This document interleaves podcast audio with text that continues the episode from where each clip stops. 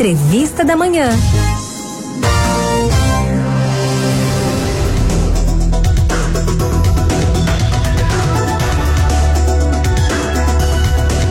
Olha, minha gente, você com certeza deve conhecer algum idoso, ou que dorme demais, ou então que anda muito ansioso, preocupado. Para os especialistas, a terceira idade deve ter como foco a ocupação da mente. Para a gente saber mais sobre isso, a gente chama quem entende do assunto na linha. Estamos com ele, o psicólogo e professor Cleison Monteiro. Muito bom dia, Cleison. Bem-vindo aqui ao Manhã 105. Um ótimo dia, Railson, tudo bom? Tudo Espero bem. Que todos estejam bem. Um prazer enorme estar aqui com vocês e uma honra falar de um tema tão relevante para a sociedade, tão importante. Pois é, Cleison, prazer nosso recebê-lo. Desde já, o nosso obrigado por você se disponibilizar em atender tão cedinho a gente, tá? A gente já, Perfeito. já quero começar a nossa conversa, porque aquele, aquele ditado é muito certo, né? É, mente desocupada, oficina do diabo. Mas aí eu te pergunto, professor, como é que eu posso ativar o idoso que mora na minha casa? Como é que eu posso cuidar melhor da saúde mental dele? Importantíssima essa pergunta, Raíssa, porque a gente está acostumado a lidar com essa questão da, da voracidade, da modernidade da vida e termina esquecendo dos elementos que são básicos para o desenvolvimento cognitivo e comportamental do ser humano, principalmente na idade, na boa idade, que a gente pode chamar de boa idade. Né? Então, se a gente estimula a criatividade através da leitura, né? e a leitura tem este objetivo, este benefício, estimular a criatividade, oferecendo oportunidades de estabelecer critérios, de novas perspectivas, né?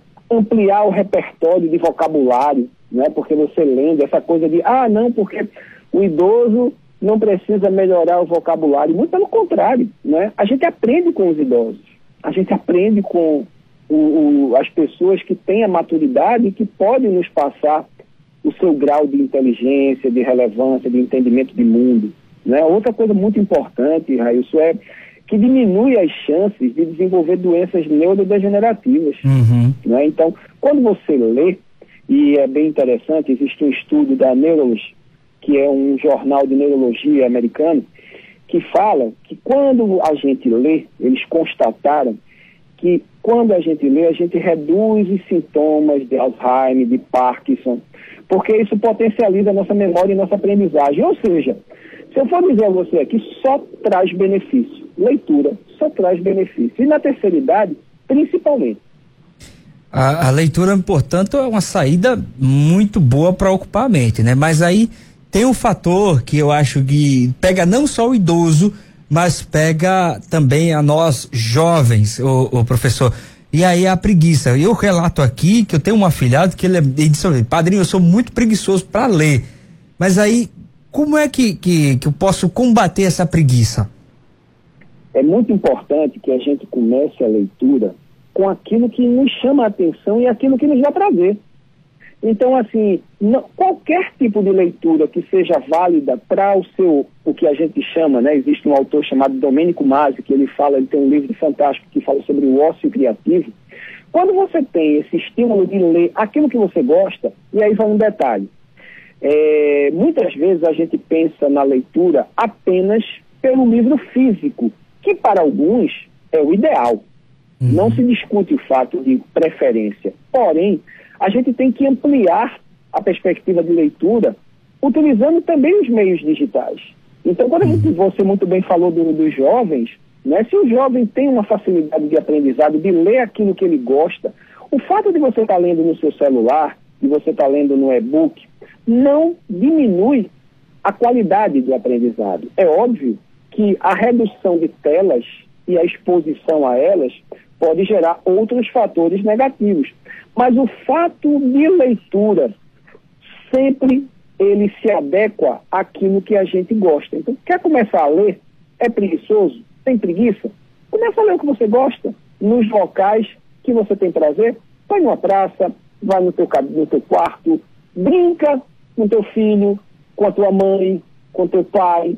Faz uma brincadeira com a leitura, conta a história fazendo aquela narrativa. Então, isso é muito importante para tirar e quebrar esse estigma de preguiça. Ô professor, agora também tem, tem a questão dos benefícios, né? A gente já sabe que além de a, da, da melhora cognitiva, da, de adquirir novos conhecimentos, ver outras coisas, quais os outros benefícios que a leitura tem na mente e no corpo quando a gente executa isso com perfeição?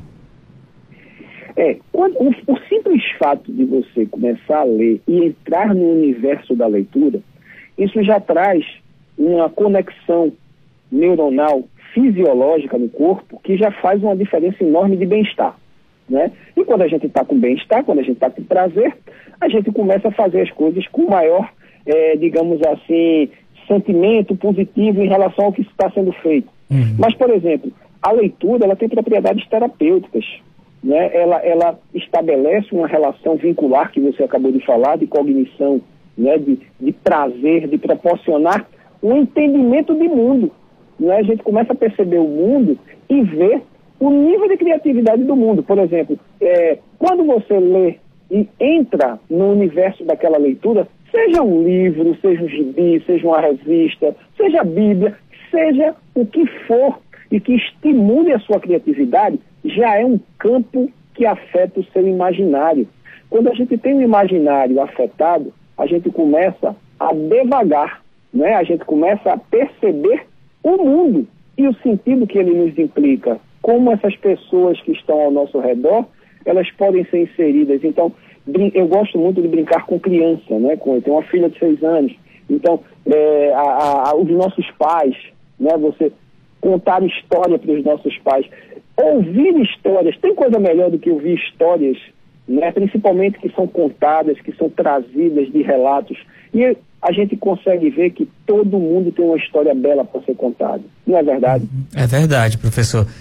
Tem sempre é, belos contos, né? Belos fatos históricos vividos pelos nossos pais e nossos é, avós.